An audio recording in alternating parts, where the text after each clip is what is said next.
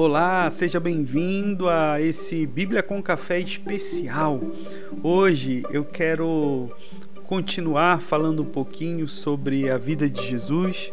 Estamos nessa semana tão especial já nos preparando para esse momento da Páscoa. Eu creio que todos nós precisamos entender um pouquinho mais sobre o significado da Páscoa, né? o que ela representa. E a cada dia nós vamos mergulhar nesse significado, justamente mergulhando na figura de Jesus Cristo. O que ele nos ensina com a sua vida, com os seus passos, as coisas que ele realizou aqui na terra. Então, tudo isso para nós, para a nossa vida, serve de exemplo, serve de testemunho e também um grande ensinamento. E eu quero hoje aqui compartilhar com você esse texto que está aqui no Evangelho de Marcos, capítulo 2. Eu vou ler a partir do verso 13, que diz assim: Jesus saiu outra vez para a beira-mar. Um gran, uma grande multidão aproximou-se dele e ele começou a ensiná-los. Passando por ali, viu Levi, filho de Alfeu, sentado na coletoria e disse-lhe: Siga-me. Levi levantou-se e o seguiu. Versículo 15. Durante uma refeição na casa de Levi, muitos publicanos e pecadores estavam comendo com Jesus e seus discípulos, pois havia muitos que o seguiam. Quando os mestres da lei, que eram fariseus, o viram comendo com pecadores e publicanos, perguntaram aos discípulos de Jesus: por que ele come com publicanos e, pe e pecadores? Versículo 17. Ouvindo isso, Jesus lhes disse: Não são os que têm saúde que precisam de médico, mas sim os doentes. Eu não vim para chamar justos, mas pecadores. Gente, essa palavra, esse momento aqui de Jesus Cristo nos ensina tantas coisas poderosas para a nossa vida. E aqui Jesus está deixando claro que não, não somos nós que definimos o padrão de busca dele. Não somos nós que, com as nossas habilidades, com as nossas experiências, que vamos determinar o fato de que de, ele está buscando por nós. Não. É na verdade a nossa dependência dele que vai determinar essa tão poderosa chegada até ele. É quanto mais nós reconhecemos que precisamos dele de verdade, isso é o que gera em nós a necessidade, o desejo, a inquietação, a motivação para irmos até Ele, para nos aproximarmos dele. E é isso que a Bíblia está chamando a nossa atenção aqui nesse momento. O que me chama muito a atenção é que naquele contexto cultural, os publicanos, né, os cobradores de impostos, eram pessoas muito mal vistas pela sociedade. Eram pessoas que a sociedade via como traidores, como pessoas que eram desonestas, como pessoas que eram eh, gananciosas, como pessoas de má índole porque traíram o seu próprio povo, porque traíram as suas próprias raízes culturais, porque traíram sua família, porque traíram a sua fé. Eram grandes traidores. Então, nesse contexto, você ficar perto desse tipo de pessoa era uma coisa realmente não agradável.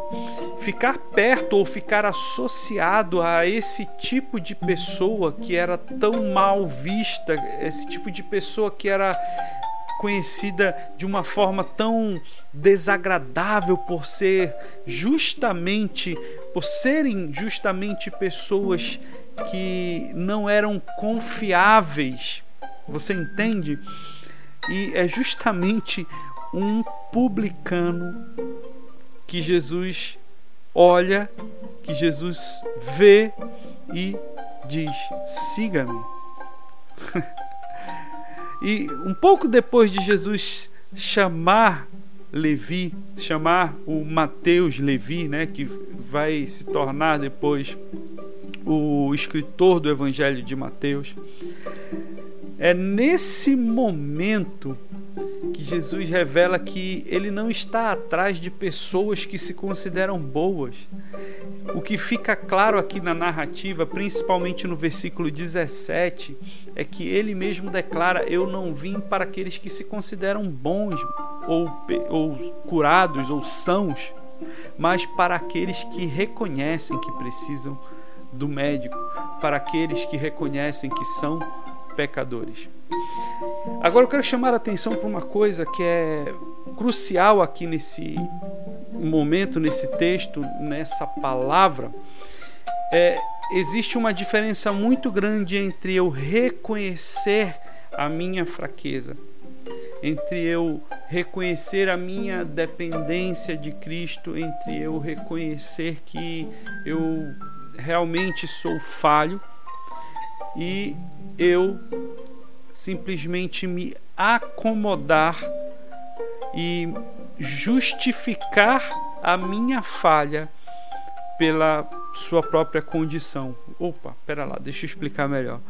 Existe uma diferença muito grande entre eu entender e reconhecer as minhas limitações e uma outra coisa é eu me apegar às minhas limitações como se fossem a maior realidade para a minha vida. Tem pessoas que dizem assim: ah, mas eu, eu erro porque eu sou humano mesmo, eu falho porque é, eu, eu, eu sou mesmo falho, sabe?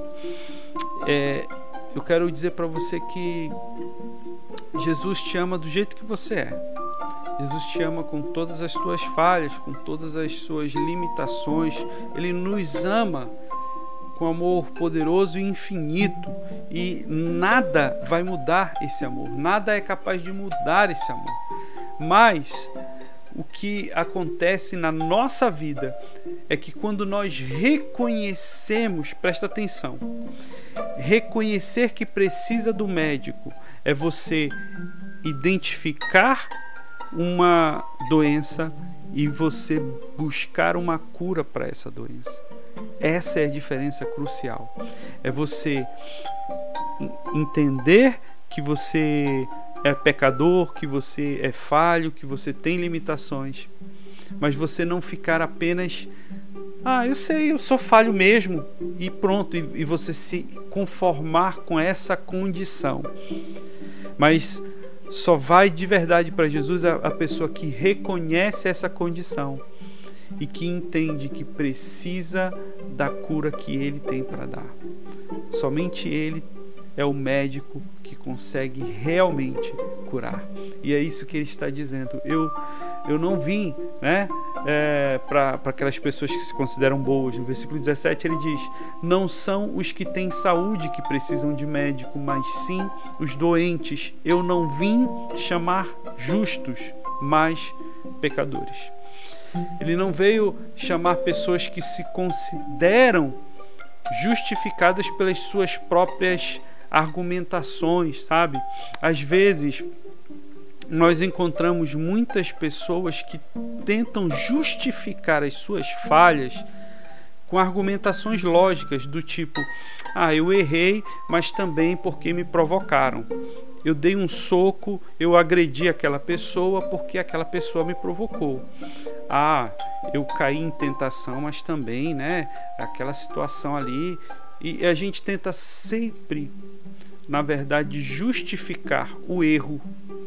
Jesus não veio para justificar o erro.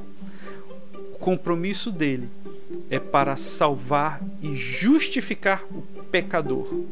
Jesus confronta o erro, Jesus nos liberta do erro, Jesus nos fornece a cura, mas ele não justifica o pecado, ele justifica o pecador.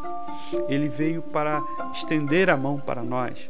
E esse é o significado essencial, um dos significados essenciais que estão ligados à própria paixão de Cristo, à própria Páscoa. A verdadeira Páscoa é o entendimento de que Jesus, através da sua obra redentora lá na cruz, ele forneceu de uma vez por todas o acesso para que eu e você pudéssemos obter a cura completa em todas as áreas da nossa vida. A cura para nosso corpo, sim, ele sara as nossas feridas, ele cura as nossas enfermidades, mas muito além disso, ele é o nosso Senhor, o nosso Deus, que nos liberta, que nos cura não apenas o corpo, mas que cura as nossas emoções, os nossos sentimentos. Ele cura a nossa alma. Esse é o nosso Senhor Jesus Cristo. Eu quero hoje aqui agradecer a Deus e eu quero convidar você a comigo fazer esse agradecimento hoje de uma forma bem breve, mas sincera diante de Deus. Pai, muito obrigado pela tua obra redentora. Jesus Cristo, eu te louvo, porque o Senhor forneceu a mim um acesso a uma salvação, a uma cura que ninguém pode tirar de mim. Muito obrigado, Senhor. Eu te louvo, eu te agradeço, te exalto. Nos ajuda, Senhor, a permanecermos firmes na tua salvação e que nada venha nos afastar de ti. Que Deus te abençoe grandemente. Continua firmado na rocha que é Cristo Jesus tenha um dia abençoado em nome de Jesus.